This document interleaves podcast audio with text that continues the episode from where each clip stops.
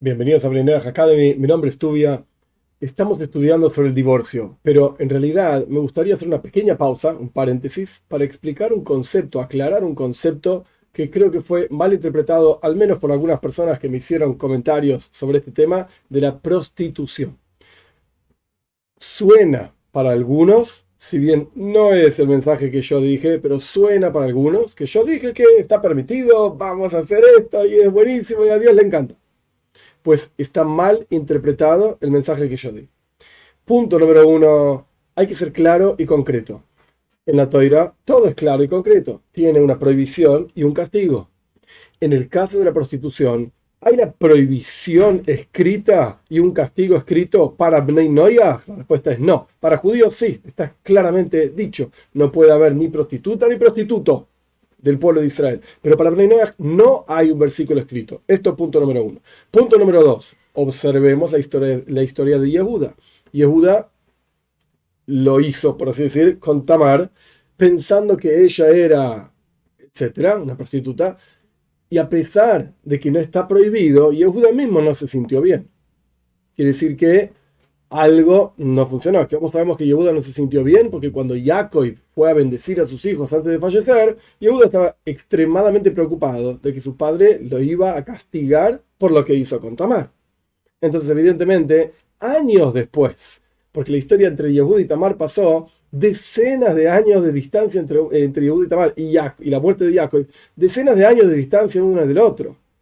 Quiere decir que Yehuda por montones de años guardó en su corazón eh, algo que no se sentía bien, algo que no estaba bien y estaba preocupado por el tema.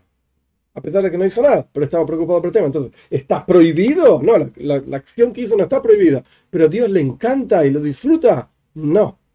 Punto número dos, un detalle más, un, tema más, pero se aplica más que nada a judíos. Lo que pasa es que podemos aprender de ahí la actitud general para Bnei inclusive en Parshas Balak, al final de Parshas Balak, cuando Bilam quiere maldecir al pueblo de Israel, intenta varias veces, solamente le salen bendiciones en lugar de maldiciones porque Dios les cambia sus palabras, una para allá muy interesante, una sección de la Torah muy interesante e incluso tragicómica. Al final, Bilam le dice a Balak, te voy a explicar qué es lo que va a hacer este pueblo al final de los días, y los van a destruir, etcétera, etcétera, y le da un consejo ¿Cuál es el consejo? Y esto lo vemos en Parshas Pinjas. Inmediatamente la próxima Parsha, final de Parshas Balak, comienzo de Parshas Pinjas. ¿Cuál es el consejo que Bilam le da a Balak? Pues hace que tus mujeres, incluso las princesas de Midian, de Moab, etc., se entreguen completamente a los judíos. ¿Por qué? Porque Dios odia la promiscuidad. Estas son las palabras que Bilam, un no judío, le dice a Balak, otro no judío, para cómo hacer para hacer que los judíos pequen. Entonces podríamos decir que, ok, está hablando de judíos, porque para el judío está prohibido, etc. Pero en la práctica, el concepto es que Bilam tenía clarísimo, Dios odia la promiscuidad. Bien, punto. Otro asunto más que es fundamental entender para poner en contexto las cosas, porque cuando uno saca las cosas de contexto, ahí es donde surgen los problemas.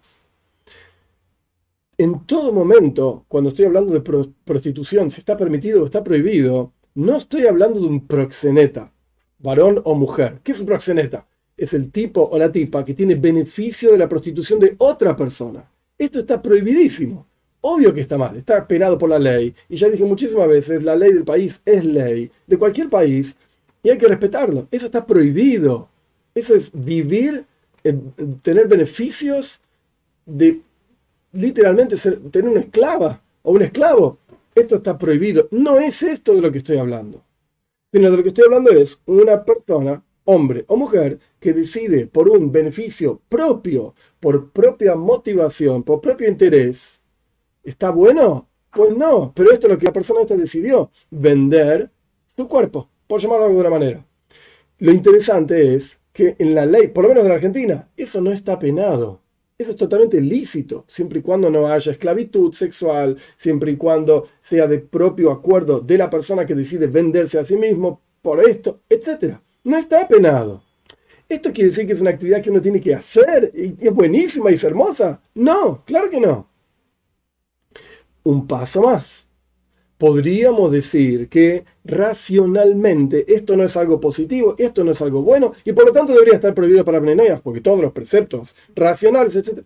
Ok, pero en la práctica, ¿qué significa racional, moral, ético, etcétera? Esto va cambiando, nos guste o no, con las épocas, con el tiempo. Y hay ciertas cuestiones que incluso en la toira lo vemos en la antigüedad. Mirá a Tamar. Tamar, para entender esta cuestión, ella era la matriarca de Moshiach, la matriarca del rey David, la matriarca del rey Salomón, la matriarca de Moshiach. Y sin embargo, ella se prestó a esta cuestión. Más allá de que ella vio que estaba permitido porque Yehuda no le entregaba a su hijo Sheila, entonces, pero sea como fuere, ella se presentó de esta manera e hizo esta actividad. Entonces, ¿está tan mal? ¿Está tan prohibida? ¿Prohibida no? Evidentemente no.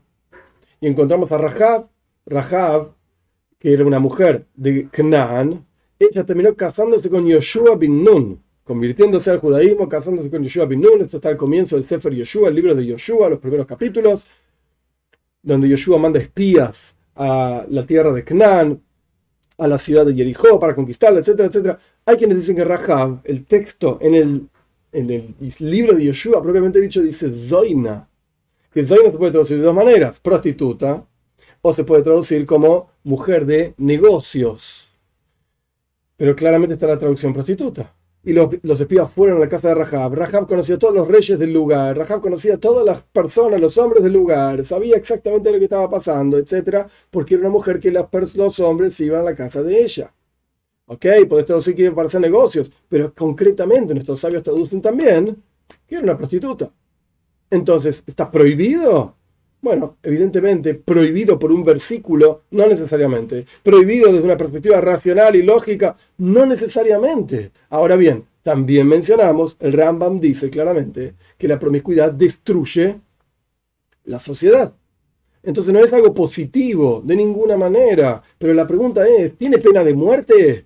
No, no tiene pena de muerte. De ninguna manera. Y un punto más, simplemente para cerrar el asunto y terminar con este tema. Los cristianos traducen mal lo que está escrito en los diez mandamientos. En los diez mandamientos dice loy tina. Ni uf en hebreo significa adulterio. Una mujer casada con un hombre que tiene relaciones fuera de su matrimonio con otro hombre, eso tiene pena de muerte. Pero ni uf, esa es la palabra en el texto original de los diez mandamientos, no significa ni fornicar ni promiscuidad. No, señor.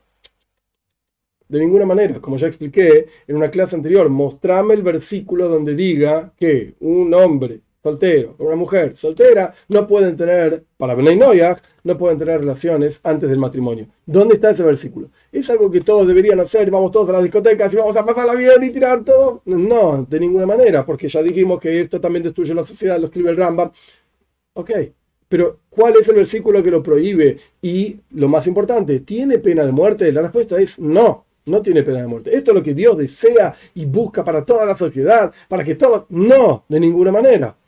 Pero de vuelta, hay que ser claro y sencillo. ¿Esto está prohibido por un versículo? No, no hay versículo que lo prohíba. ¿Está prohibido racionalmente? Bueno, por para. ¿Qué significa prohibido racionalmente?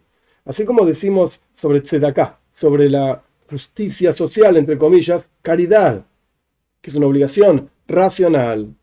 Así como hablamos de el respeto a padre y madre, que Benenej están obligados por una cuestión racional, no por un versículo. Los diez mandamientos están hablando para los judíos, no para los Bnei ¿Por qué podemos decir, teniendo historias que hablan del tema, que es una obligación racional prohibir la prostitución? Perdón, pero la ley nacional, por lo menos la ley, la ley nacional argentina, no lo prohíbe. Siempre y cuando no estemos hablando de proxeneta. Por eso digo, hay que poner las cosas en contexto. No estoy hablando de eso, está prohibido por la ley. Es terrible, está mal, es un delito. Pero si la persona elige por propia motivación, por propio interés, sin forzarse, etc., hacer un negocio de su cuerpo, la ley no lo prohíbe.